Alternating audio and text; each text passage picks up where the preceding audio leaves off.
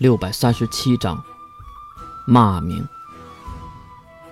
百年的美名，万年的骂名，哪一个更能千古流传呢？冲击纪元第三年秋天，秋地即将立冬，在加州国的多石城中举行了一场巨大而又隆重的婚礼。那正是王女赫本和青年才俊的雪珂的结合，这个代表了下一个不一样的多师城即将到来。而大家都不知道，就在年底，也就是冬至要过年的时候，一个迅速来临的新国真的降临了。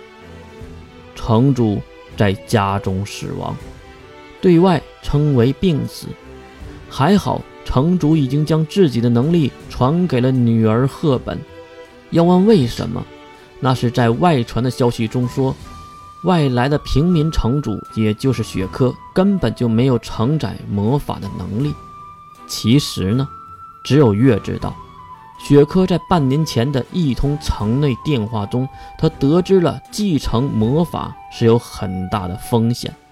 所以，雪珂利用了赫本的信任，当然也少不了巧舌乱舞，这才让赫本代替自己接下了这个转接的任务。而有一件事儿是无可厚非的，那就是人在做，天在看。世界上是没有不透风的墙，也没有能包住火焰的纸。直到有一天，赫本。哭红了眼睛，骑在雪珂的身上揍他。看着赫本大声的呼喊，雪珂没有半点表情，只是任其殴打。而月也是不敢上前，毕竟已经不是他能管的范围了。一句句畜生，证明了赫本知道了事情的真相。他也没有想到，眼前的男人竟然如此的心狠手辣、不择手段。他不感恩，不念情，简直……猪狗不如，打累的赫本站了起来，走向月这边。月知道，如果他用能力的话，一拳就能杀死雪克。之所以没有那么做，是因为他真的爱着雪克吧。赫本姐，月用力地抱住了走过来的赫本，他空虚并且无助，他此时一定非常的绝望。不管他查到了什么，知道了什么，都一定是。不好的方面，缓缓站起来的雪珂整理一下自己的衣物，然后走向两人。如果你在别人的口中得知我是一个坏人，并且你还相信了，只能说明你不信任我。你看一看，你怀中的璃月。赫本放开月，并定定地看向他。我和璃月相依为命，他知道我是什么样的人，所以根本就不会听外面那所谓没有任何证据的传言，一心的相信着我。你们两个，不会是？赫本瞪着红肿的眼睛看向雪珂，雪珂拉着月的右手，并指向那六芒星的图案。这种事儿。我只会对你一个人做，何况她是我的妹妹。你觉得我是那样的人吗？我只希望我爱着的女人幸福。你和黎月都是一样的。只用了三句话，月就感觉到了转机。真就是扭曲现实啊！那些传言明明都是真的。抱歉。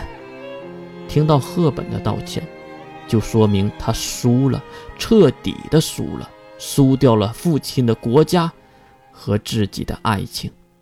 雪珂放开月，抱紧了眼前的赫本，两个人相拥在一起，热吻在一起，互相脱着衣服，并趴在了双人床上。十几秒钟后，赫本的声音传遍了整个房间。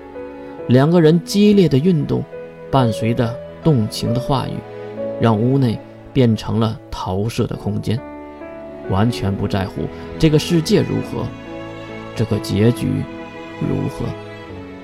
十几分钟过后，就在两个人共同喊叫声中结束了战斗。月拿起一旁的纸巾，递给了已经快驶过去的赫本。赫本也是满脸通红的搂住了月，亲吻着月，口水在两个女孩之间拉起丝线。雪珂看到这样的情况，又开始了运动。赫本那张娇羞的脸在月的面前显得更加可爱。也不知道重复了几次，两人满身大汗，筋疲力竭。几分钟的休息，赫本接过了月手中的纸巾，并打扫着战场。看月坐在地面上不肯起来，赫本有些好奇地和雪珂对视一眼后，两个人竟然一起行动起来。雪珂撑住了月的腋下，将她抬起来。赫本撩起月的裙子，看向库底。一段笑声。赫本放下月的裙子，并看向身后的雪珂。看上去，应该给我们的璃月找一个归宿了。两个没穿衣服的家伙将唯一穿衣服的月放下。可是，真的舍不得呀。雪珂抱紧月，轻轻抚摸着她的头发，并盯着月流着鼻血的鼻子。你这个妹控！对于月的鼻血，两个人已经习以为常了。不过话说回来，女人还真是奇怪的生物。刚才还那么的生气，不相信雪珂，可是这么一会儿，到底是什么改变了她的看法呢？还是说赫本真的太喜欢雪珂了呢？谁又知道呢？一起洗一澡吧，身上都黏糊糊的了。邀请月的竟然是赫本，月也没有拒绝的想法。最后，三人走进了这巨大的浴室。说是巨大，三个人依然有些挤。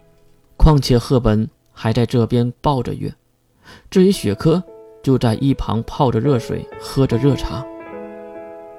月妹妹，真是人间极品之物啊！谁得到了，不知道上辈子修了什么福分。用自己的脸来回蹭着月的脸，赫本又急忙擦掉月流出来的鼻血。